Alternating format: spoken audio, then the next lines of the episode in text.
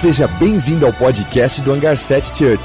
Nós amamos a Deus, amamos as pessoas e transformamos o mundo. Esperamos que essa mensagem possa tocar o seu coração e te aproximar de Jesus. Aproveite. Profound é uma escola que nós temos aqui no hangar, que são escolas pontuais, com base em Romanos 11:33, ó com profundidade e riqueza do conhecimento e do saber de Deus. Quão insondáveis são os seus juízos, indescrutáveis os seus caminhos. Essa escola é uma escola onde nós chamamos alguns amigos que têm incendiado a nação brasileira e até como o Nuno que está para fora. Cada um deles carrega uma mensagem muito profunda, o DNA deles. E a gente se reúne na semana para que eles possam nos ministrar sobre sabedoria e o conhecimento de Deus. Então, o primeiro Profound foi incrível e a gente vai começar o segundo, que vai ser no dia 10 a 14 de setembro, né? Setembro, né, gente? É porque para mim datas é um desafio. E aí, eu quero te convidar a participar. Existe um custo para a gente trazer essas pessoas, hotel, despesa, enfim, a gente coloca isso para a gente conseguir abençoar eles também também ser abençoados.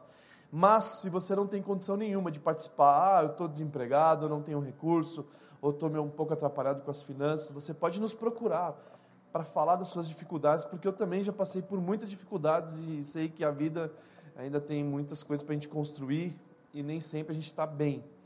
Mas não é por isso que você vai ficar de fora. A gente é uma família, então você pode participar, beleza? Claro que não pode ter no teu coração aquela, ah, então vou aproveitar e, né? Porque isso faz mal para você mesmo, né? Nem para a galera que vai estar tá aqui, para você, que você está se enganando. Então, se você precisa de um convite VIP, no caso, para qualquer evento do hangar, você pode procurar no check-in Lá você vai preencher uns dados e eles, a gente vai te responder, beleza? Voltando ao assunto da oração, vamos orar então. Senhor, nós te agradecemos por estarmos aqui.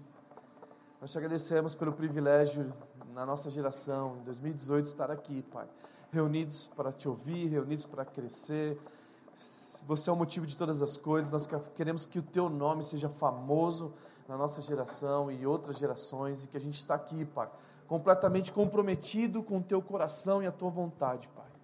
Então, nos abençoe de uma forma poderosa, faz com que o teu nome esteja no nosso coração, na nossa mente, no nosso entendimento, que a gente possa realmente nos comprometermos em trazer o céu sobre a nossa nação, Pai. E que realmente venha o teu reino, seja feita a tua vontade na nossa vida, na nossa cidade, no nosso país, na nossa terra, assim como agora está acontecendo no céu, Pai. É isso que eu te peço em nome de Jesus. Amém? Dê um aplauso para ele, pode se assentar. Começamos essa série sobre o que é o amor e tem sido incrível ela.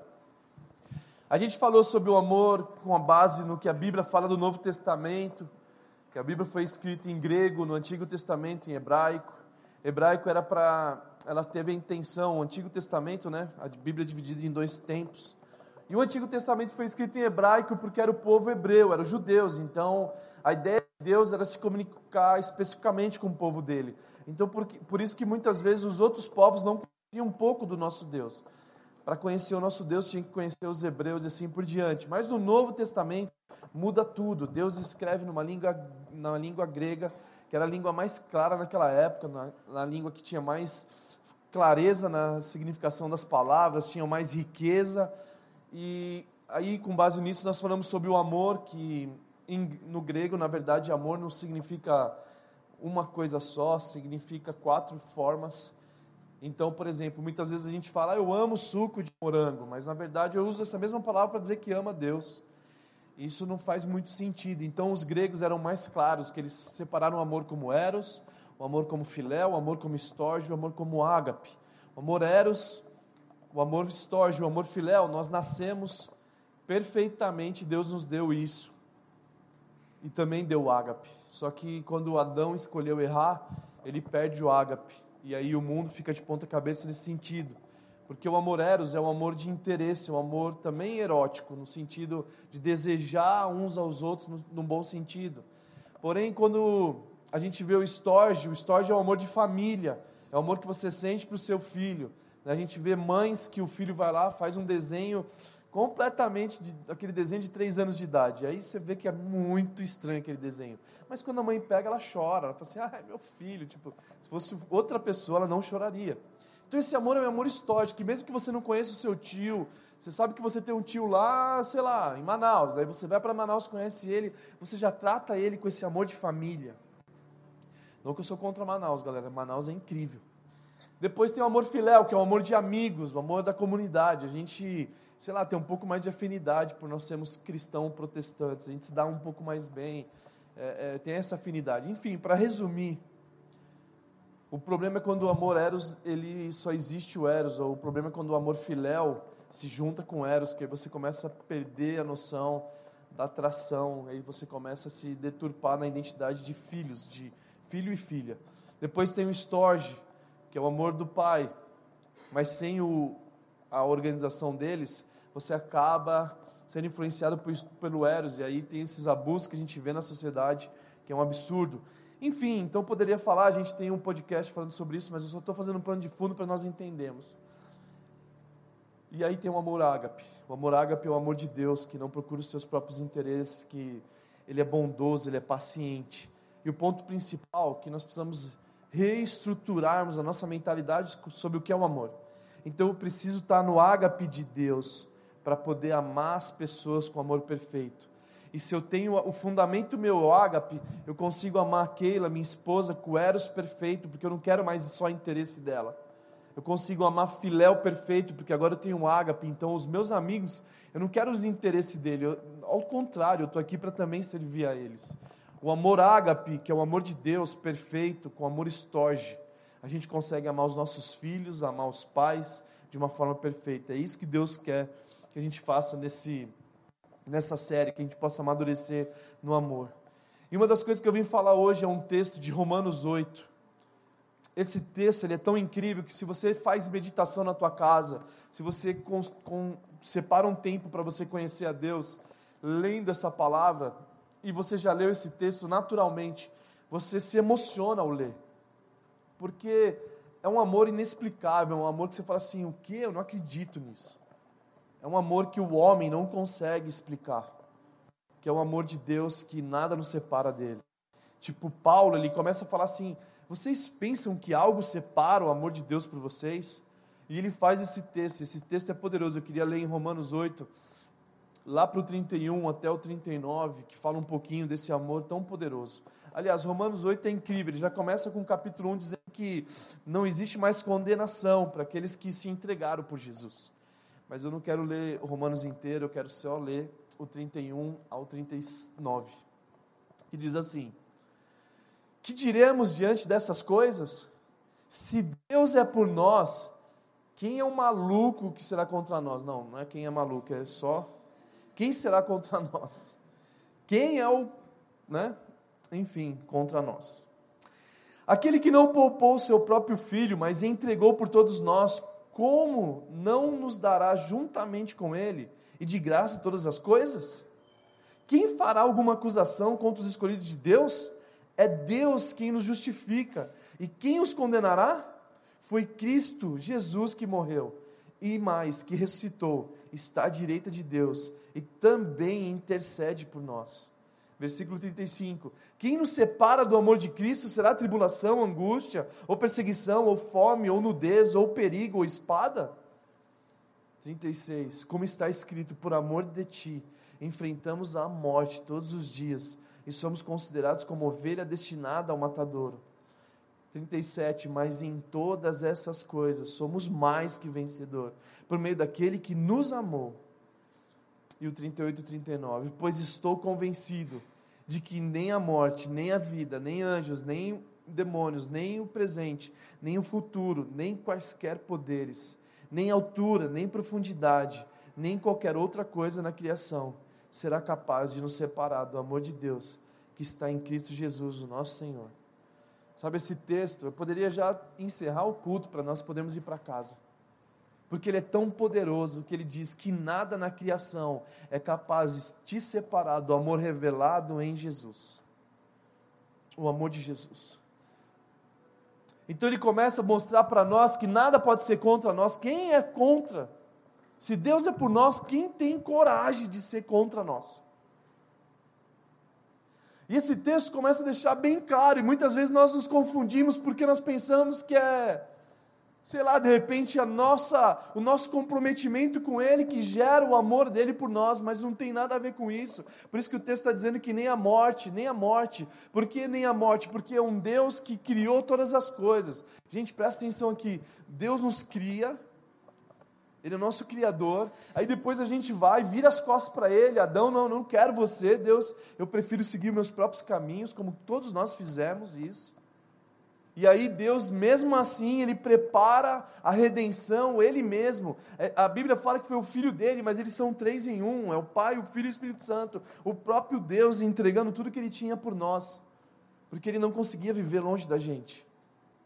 E aí, como se não fosse suficiente, ele ressuscita e ainda fala: Olha, eu vou preparar casa para todo mundo. Eu estou indo para lá, mas eu vou preparar um lugar para que nós possamos ficar juntos. Eu falei: Juntos? Juntos? Se eu fosse Deus, juntos dessas pessoas que viraram as costas para mim, não. Normalmente você não consegue entender esse amor tão claro. Então, um Deus que ele faz a criação e que a gente vira as costas para ele e que ele paga o preço por nós e depois ele ainda vai e faz casas para a gente. E o mais incrível que tudo isso que eu estou falando, que ele fez isso antes de criar o mundo. A Bíblia fala em Apocalipse que ele já tinha planejado todas essas coisas que ele já sabia que a gente ia virar as costas para ele, mas ele criou de todas as formas para nos, pro, nos permitir nós encontrarmos ele, a ponto de ele trazer a redenção, a ponto da fé dele nos conectar, a ponto de ele falar assim: Olha, eu preparei um lugar para a gente. Eu estou indo antes de vocês, só para preparar o lugar, mas eu não deixo vocês sozinhos.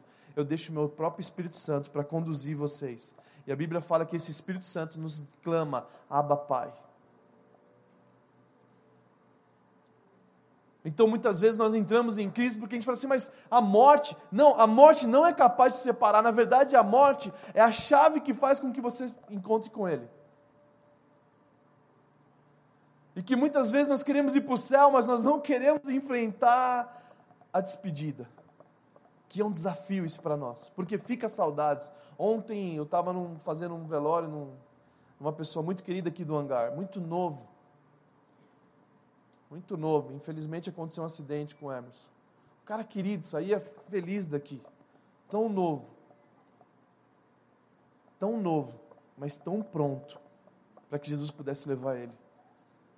E que a nossa jornada muitas vezes é essa, nós estamos prontos para irmos para lá, vencer a morte.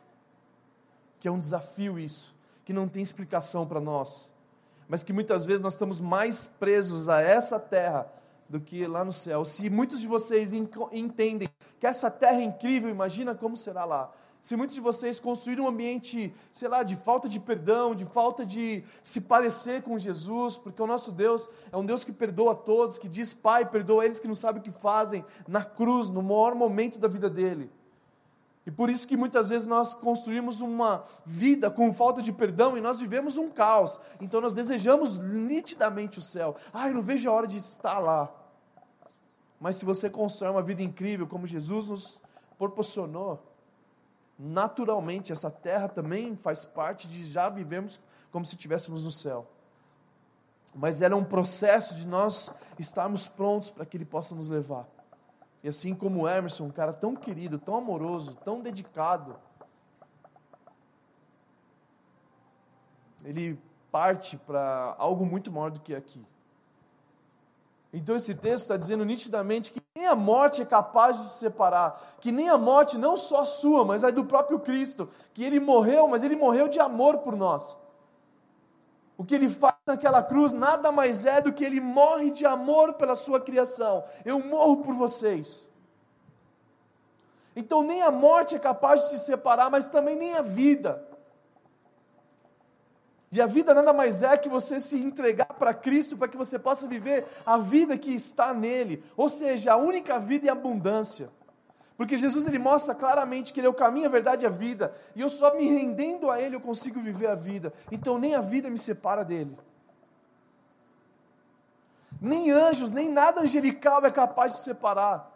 Nem o mal, nem os demônios conseguem te separar do amor que foi revelado em Cristo Jesus. Nada na criação é capaz de, de te afastar desse amor. Nem o futuro, nem o presente, nem o hoje, nem o que você vai fazer hoje, nem o que você vai fazer amanhã é capaz de te separar. Por isso que muitas vezes nós entramos em crise, porque nós sempre ouvimos falar que algumas coisas nos separavam de Deus.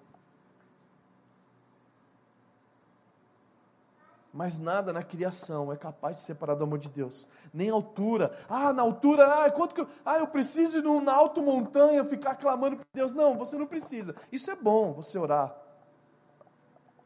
Como os crentes de antigamente faziam, como muitas vezes nós fazíamos, os mais antigos que iam até o monte para falar, mas nem a altura é capaz de te separar do amor de Deus, nem a profundidade. Nada na criação é capaz de separar desse amor, o amor ágape, que foi revelado em Cristo, no Filho de Deus. O próprio Pai, fazendo de tudo para mostrar o amor dele para você. Só que o ponto principal dessa mensagem não é isso. Porque talvez você já está anos aqui no hangar e talvez você já entende o amor de Deus. Talvez já há anos a gente fala desse amor tão furioso, um amor tão poderoso, um amor extremo que nós não merecíamos ser amados, e você já sabe disso.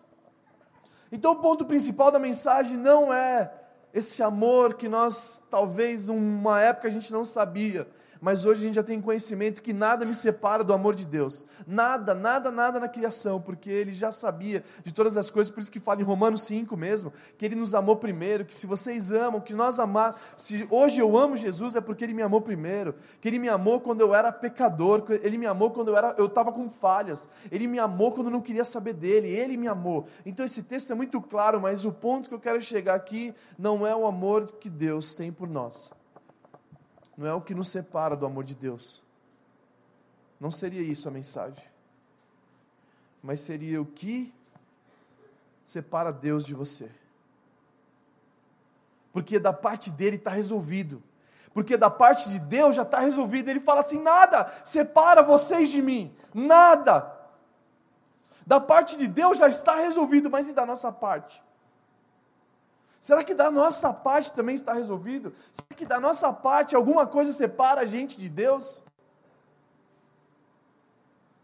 E aí os textos 37 ao 38 praticamente falam isso. Aliás, 35 e 36, que diz assim, ó: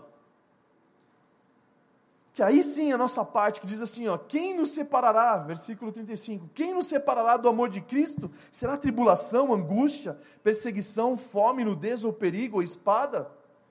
Como está escrito. E aí Paulo, ele usa o Salmos 42, 44, versículo 22. Esse salmo diz assim: Por amor de ti enfrentamos a morte todos os dias, somos considerados como ovelha destinada ao matadouro. E o que eu quero perguntar nessa manhã é: o que te separa de Deus? Porque nada, nada na criação é capaz de te separar do amor de Deus que está em Cristo Jesus. Mas e você de Deus? Será que a tribulação faz você abandonar o teu Deus? Será que a angústia, será que a espada te faz se afastar de Deus? Porque da parte dele já está resolvido. Mas e da nossa parte, será que nós estamos resolvidos? Será que as dificuldades que você passa faz você se afastar de Deus? Será que a angústia faz você se afastar de Deus? Será que a espada, a espada que Paulo fala, a espada romana, que te pressiona com o poder das autoridades, como está falando em Romanos 39, no versículo 39, que nem poderes, e esses poderes eram o poder daquela época, era o poder de Roma, que pressionava, tipo assim, nenhum poder na terra é capaz de separar o meu amor por vocês, mas e o amor de vocês por mim? É capaz de separar? O que, que te separa? Porque essa tribulação não separou Abraão, essa tribulação não separou Moisés, essa tribulação não separou José, essa tribulação não separou nenhum homem que foi relevante, nenhuma mulher que foi relevante na Bíblia, porque muitas vezes nós, nas nossas dificuldades, isso faz com que o nosso amor por Deus mude.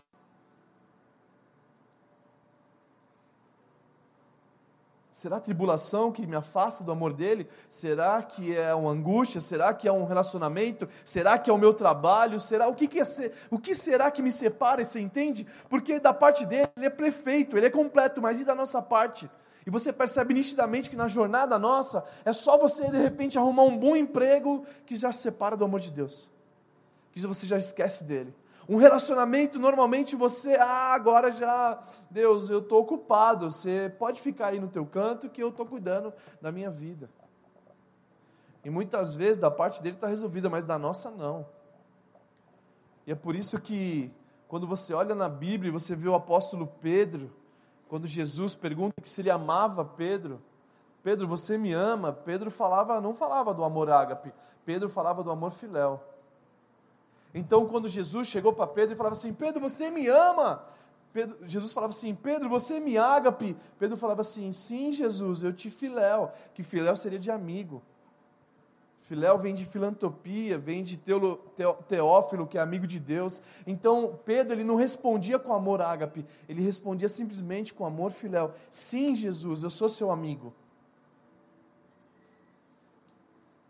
E muitas vezes nós somos assim com Deus, nós queremos ser amigos de Deus. E muitas vezes essa amizade com Deus, ela não é tão positiva, porque nas suas dificuldades você se afasta do amigo. E Paulo, ele começa a falar em Romanos 5, no próprio Romanos 5, ele fala que ele tem que se alegrar nas dificuldades. Eu me alegro nas tribulação, nas tribulações, porque ela produz perseverança. A perseverança, um caráter aprovado, ou seja, o meu caráter é lapidado por Deus nas minhas dificuldades, nas minhas adversidades.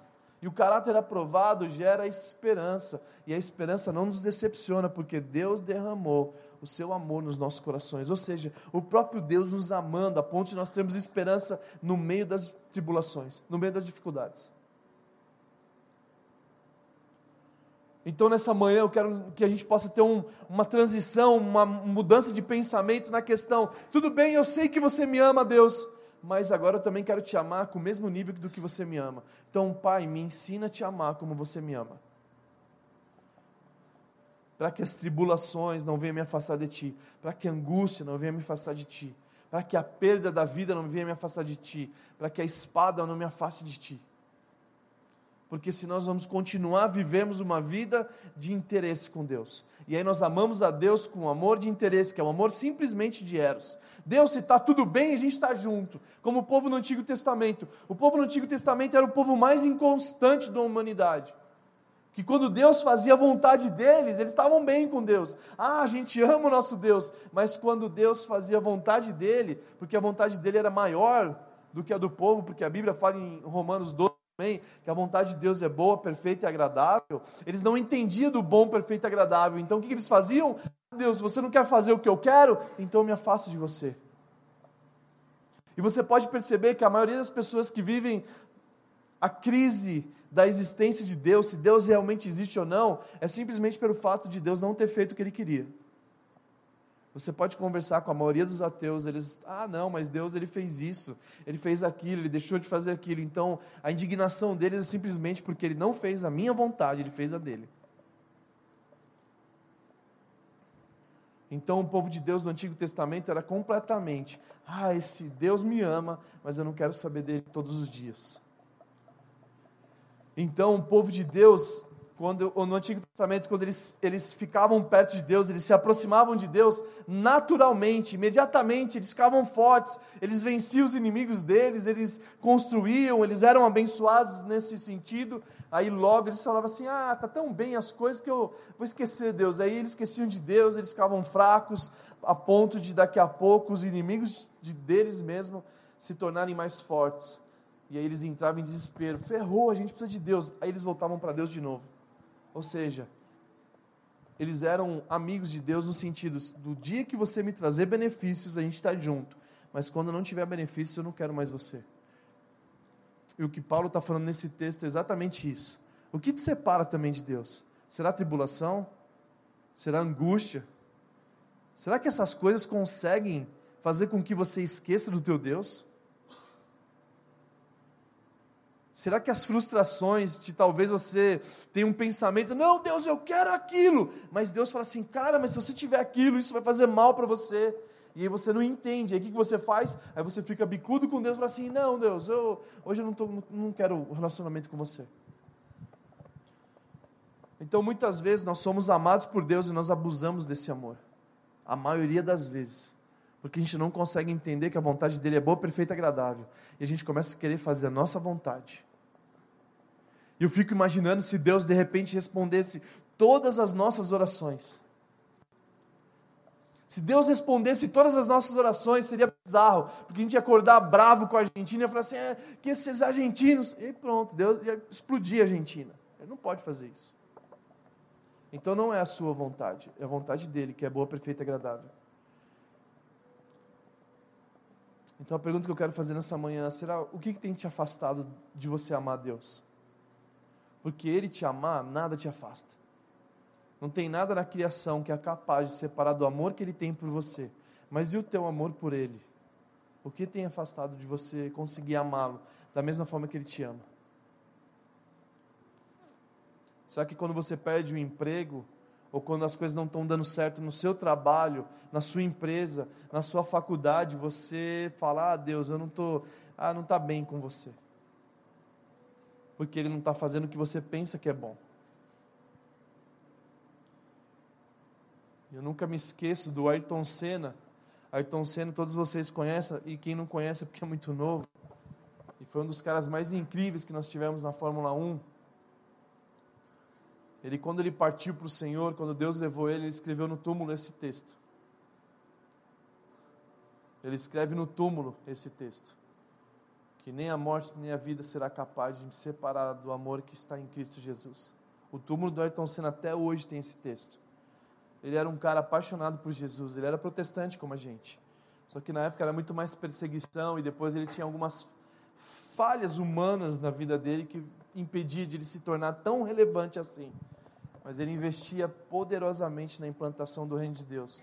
Ele investiu em muitas igrejas locais, em prédios, para poder pessoas como aqui receber a palavra de Deus. Ele investia em crianças. Até hoje tem o Instituto Ayrton Senna. E no túmulo dele tem esse texto tão poderoso: que nada é capaz de separar o amor que Deus tem por mim. Mas eu aconselho que cada um a gente venha refletir hoje. Mas e agora o nosso amor por Ele? O que, que tem afastado a gente de amar Ele perfeitamente? Será que nessa jornada que nós temos de conhecer o nosso Deus, nós abandonamos Ele por besteiras? Será que nós deixamos de amar Deus, deixamos de ter comprometimento com Deus só porque as coisas talvez não estejam tão bem? Ou será que as, a gente deixa também de amar Deus quando as coisas começam a ficar bem? Porque acontece isso. As pessoas começam realmente a ser abençoadas em alguma área da vida dele e eles começam a se esquecer de Deus igual o povo no Antigo Testamento. E o desejo dessa manhã é que a gente possa conhecer, experimentar o amor que fala em Efésios. O amor que o homem não pode compreender. O amor profundo de Deus porque eu só consigo amar a Deus primeiro sendo amado por Ele. Então a primeira fase da minha vida é eu aceitar o amor dele por mim, para depois começar a aprender dele como amá-lo de volta. E por isso que os mandamentos são esses: se nós amarmos a Deus acima de todas as coisas, naturalmente Deus nos dá a chave de lugares que a gente nunca imaginou. Porque o nosso amor não está nas coisas, e sim nele. Eu quero ler um texto que fala em Efésios, Efésios 3, versículo 16 ao 19.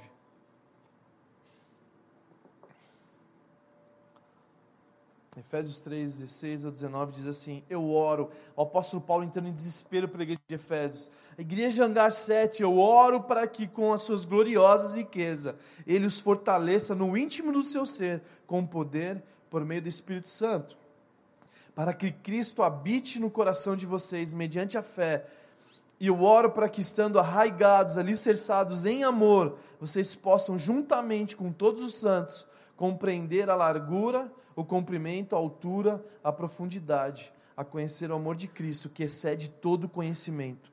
Todo conhecimento. Para que vocês sejam cheios de toda a plenitude de Deus. Ou seja, o apóstolo Paulo ele entra em desespero, para que a gente possa ter noção do que é o amor de Deus. A altura, a largura, o comprimento dele. Cara, se a gente não recebe o amor de Deus, eu não consigo amá-lo de volta. Por isso que Jesus ele fala em João 15, 9, assim como o Pai me amou, eu amei vocês, permaneçam no meu amor. Porque esse texto está dizendo assim, cara, eu fui amado por Ele, por isso que eu consigo amar vocês. Talvez você chegou agora no hangar e ainda está em crise de se receber o amor de Deus. Cara, eu não acredito que a morte, eu não acredito a vida, não. Eu acredito que algumas coisas me, me afastam do amor dele por mim. Mesmo que o texto está tão claro assim. Então eu oro para que vocês possam conhecer o amor infalível de Deus. Um amor que é infalível, que não é possível um Deus, antes da criação, já saber que a gente ia abandonar Ele, mesmo assim Ele prepara um plano e quando você lê em Apocalipse, o final é feliz. De um Deus que preparou um lugar para os seus filhos. Que Apocalipse significa a guerra entre o bem e o mal, e não tem nada a ver com você e comigo. E quando você lê o texto de Apocalipse, começa a ler o primeiro capítulo de Apocalipse, você vai ver que é uma história de amor. Ele já fala sobre o amor de Deus. E porque eu amei vocês, o texto fala. Porque eu amei vocês, nós fizemos isso, isso, aquilo. Então o Apocalipse era tido como um livro de, ai, é meio complexo, melhor você não ler. Realmente tem alguns mistérios e alguns segredos nele, mas não é um livro de, um, de, de, um, de, um, de uma guerra entre a criação de Deus e entre os filhos de Deus. Ao contrário, é ele mostrando o amor dele por nós, a ponto de proteger a gente do mal. Então, o meu desejo é que vocês conheçam essa expressão do amor de Deus, o amor infalível de Deus, porque aí assim eu consigo amá-lo de volta. Aí pouco importa a tribulação. Aí você começa a se parecer como Paulo, como Esther, como Ruth, como Débora, que passou pelas mais dificuldades na vida deles, mas eles continuavam fi, fi, com amor fiel a Deus. E por isso que a gente está aqui hoje, porque Ele nos trouxe aqui, na nossa vida, para que a gente pudesse conhecer o amor dEle. E não só conhecê-lo, mas permanecer conhecendo esse amor que é impagável, que não foi dinheiro que você conseguiu alcançar ele, não foi as suas atitudes, não foi a sua obra, não foi o seu trabalho, não foi você ser bonzinho, ao contrário, o, teu, o amor dele por nós é independente do que você faça. Mas, sinceramente, é impossível você conhecer o amor dele e permanecer da mesma forma que você estava antes de conhecê-lo. Porque quando nós conhecemos o amor dele, esse amor te constrange. E aí você continua. Você fala assim: Deus, é impossível te amar. E aí você começa a querer fazer algumas coisas para mostrar o teu amor por ele. Por mais que isso seja impossível, mas é um relacionamento. A coisa mais chata que tem na vida é quando você ama uma pessoa que ela não te ama. Existem casamentos que, infelizmente, de repente o marido ama e a esposa não ama, ou a esposa ama e o marido não ama é a pior coisa que tem. O amor ele é recíproco. Se aquela me ama, é muito bom que eu também venha amar ela. E é engraçado porque a gente conversa com bastante é, casamentos, né, casados, e as pessoas falam assim: ah, mas o amor acabou. Não, o amor não acaba. A Bíblia fala que o amor não perece, o amor não acaba. O que acaba Talvez seja Deus do relacionamento, porque Deus é amor. E se você tira Deus do seu relacionamento, naturalmente o amor vai embora. Mas o amor não acabou, o amor prevalece para sempre. Então a grande verdade é uma só. Que a gente não venha só ser amadinho por Deus, que a gente possa corresponder ao amor dele. Que não faz sentido nós sermos amados e não amarmos de volta que não faz sentido nós amarmos a Deus, mas nas dificuldades, na espada, na nudez. Olha só o que o texto fala: na nudez, na vulnerabilidade do ser humano. Será que a tua vulnerabilidade te afasta do amor de Deus? Aliás, te afasta, te afasta do teu amor por Ele? Quantos aqui já deixaram de amar a Deus por um motivo? Levanta a mão. Todos nós mas que essa mensagem possa nos trazer a maturidade para que a gente possa avançá-lo. Porque independente do teu amor por ele ou não, ele continua te amando. Independente do que você faça, ele continua te amando e te perseguindo, a ponto de você tentar, como Davi tentou, o rei Davi tentou se esconder no mais alto céu, na mais profundeza do oceano. E quando o texto diz que quando ele chegava no mais profundo, Deus já estava lá. Quando Davi tentava se esconder de Deus, Deus, eu não quero mais você, me deixe em paz. Ele corria, quando ele chegava lá, Deus estava lá. Aí ele falou assim: não é possível que você está aqui. Aí ia na profundeza do mar. Aí ele chegava na profundeza do mar, Deus estava lá. E é engraçado que é assim com a gente. Muitos de nós tentamos nos afastar dele, inclusive às vezes na dor. Às vezes você está passando por uma dor, sei lá, enfim, e ele está lá na tua dor. E o mais engraçado é que você não precisa se afastar dele nas, suas dificuldades, porque ele está com você. Os discípulos de Jesus na tribulação, no barco, Jesus estava lá. O mais engraçado que é que Jesus estava ali no barco, só que os discípulos, ao invés de acordar Jesus, estavam dando mais atenção para a tempestade do que para acordar ele. E muitas vezes a gente está assim na tempestade. Nas dificuldades, nós temos dificuldades, tribulações, nós temos dificuldades de olhar e perceber onde está Jesus. Quando a gente está no carro e começa a chover uma chuva forte, você perde a visão do para-brisa. Talvez seja esse o problema da dificuldade. Que os discípulos estavam no barco, era só acordar Jesus. Mas ao invés de acordar Jesus, eles continuavam: Olha a tempestade, a gente vai morrer, Jesus! Aí Jesus acordou e pronto, acalmou a tempestade. Então, nas suas tribulações, mesmo que você não queira amar Deus, Ele está lá com você, cara.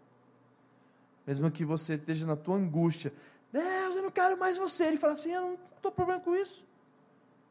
Eu não tenho problema com isso. Eu estou com você mesmo não me querendo, porque não é isso que vai fazer eu te amar mais ou menos. Ele, a Bíblia fala que o amor de Deus é paciente, já diz assim: o ágape de Deus é paciente, o amor de Deus é paciente ele não leva em consideração a sua adolescência, ele não leva em consideração a sua incredulidade, ele não leva.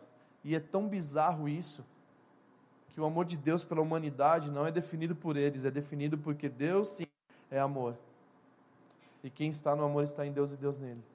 Então o amor de Deus é inexplicável. Por mais que você não queira amá-lo da forma que ele merece ou deveria ser amado, ele continua te amando. É muito forte isso. É muito forte isso. Eu não sei se nós, seres humanos, conseguiríamos viver assim. Eu não sei se eu conseguiria viver com uma pessoa que eu amasse muito ela e ela não estaria nem aí para mim, ainda falava para todo mundo: "Ah, esse mané me ama. Esse cara aí que você está vendo ele, ele me ama, mas eu não quero nem saber dele". Eu não sei se eu conseguiria isso. Mas o nosso Deus, mesmo quando a gente fala assim, a gente não quer saber dele, eu sou um ateu, Deus continua amando esse cara porque ele não leva em consideração isso. Por isso que nem a morte, nem a vida, nem anjos, nem demônios, nem nada na criação é capaz de separar do amor de Deus que está em Cristo Jesus, que está revelado em Jesus. Amém?